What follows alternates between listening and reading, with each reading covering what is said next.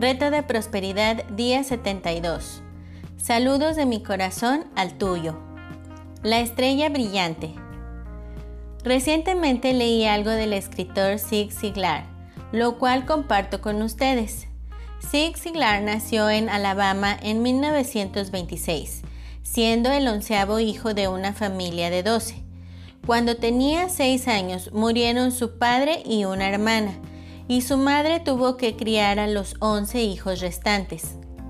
No todos nacemos con las mismas oportunidades, pero después de un rato, sin importar quiénes fueron nuestros padres, el lugar donde nacimos, las expectativas en nuestras comunidades, la educación, etc., llega el día donde tenemos que elegir si dejamos que el pasado sea una enseñanza o una desgracia. Algunos llegamos con discapacidades físicas o discapacidades emocionales y otros sin el beneficio de una familia amorosa, lo cual se ha comprobado que es crítico para el éxito de un individuo. Aún con todo eso en nuestra contra, tenemos la responsabilidad de tomar el control y de hacer algo con nuestras vidas. Winston Churchill, que tenía 60 años antes de que lo respetaran y lo reconocieran, inició su vida con dificultades para hablar. Ceseaba y tartamudeaba. Era un estudiante de bajas calificaciones, que reprobó cuando menos un año y alguna vez fue el peor estudiante en su salón, a pesar de que su padre era un gran orador y la cabeza de la Cámara de los Lores. Muchos opinaban que Winston no había heredado nada de su papá y sin embargo hoy en día se le considera uno de los más grandes oradores de la historia, no por su elocuencia, sino por el contenido y la sinceridad de lo que decía. Se dice que frecuentemente salvó al mundo libre con sus conferencias por radio a los británicos, cuando los nazis habían plagado a la mayoría de Europa y estaban listos para invadir Inglaterra. Muchos de los profesores de Thomas Alba Edison pensaban que él tenía serios problemas. Soñaba despierto todo el tiempo en la escuela y hacía preguntas que aparentaban no tener ningún significado. Su mamá lo sacó de la escuela y lo educó en casa.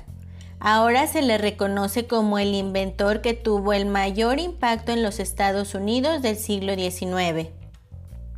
Clint Lewis nació con problemas de visión en Magna, Utah, y a los pocos años se quedó ciego completamente. Clint Lewis era el entrenador de luchas en la preparatoria Brockbank y en el año 2000 su equipo fue invencible y lideró el campeonato. Cuando Luis estaba siendo considerado para la posición de coach de luchas en esa preparatoria, hubo muchas críticas al respecto.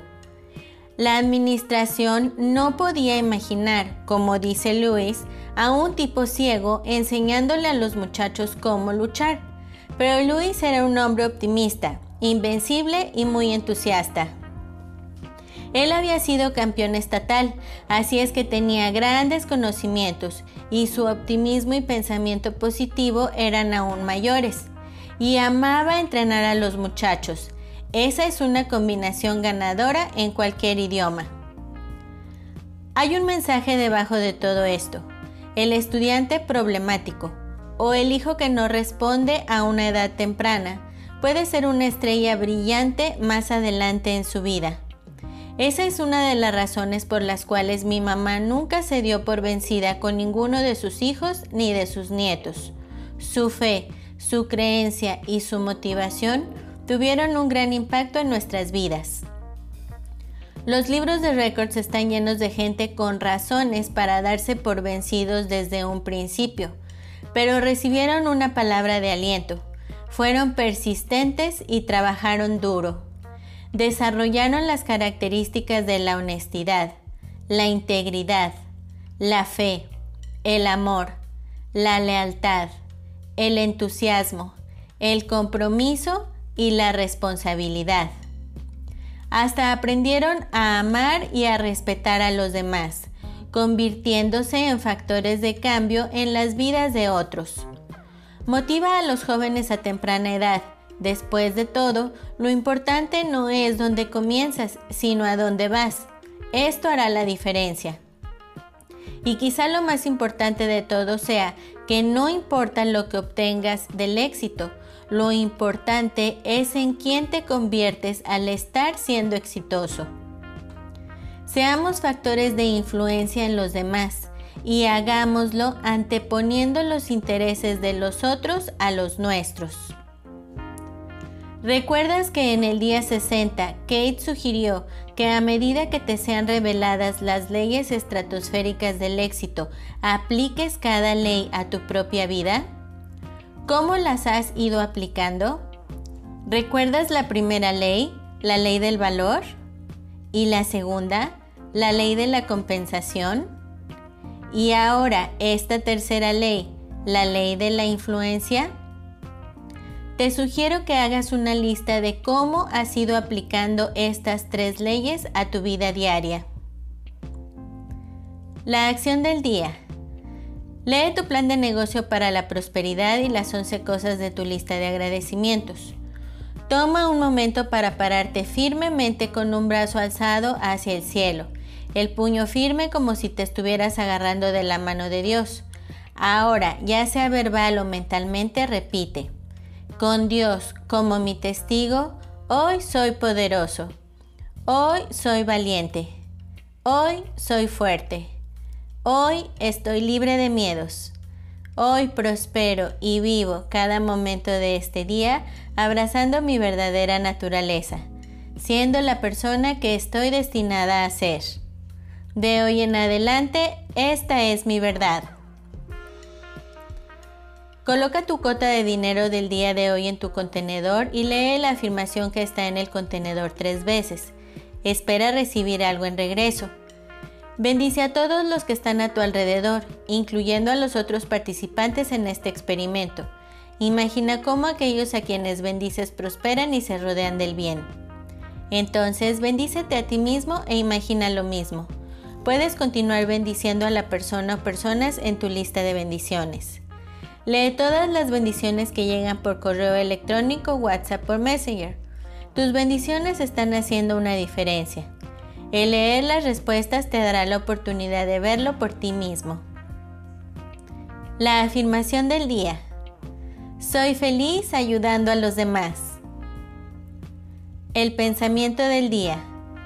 Muchas personas no tienen idea de lo que pueden hacer porque siempre se les ha dicho lo que no pueden hacer. No saben lo que quieren porque no saben lo que está disponible para ellos. Sig Siglar. Reto de bendiciones día 72. Saludos de mi corazón al tuyo.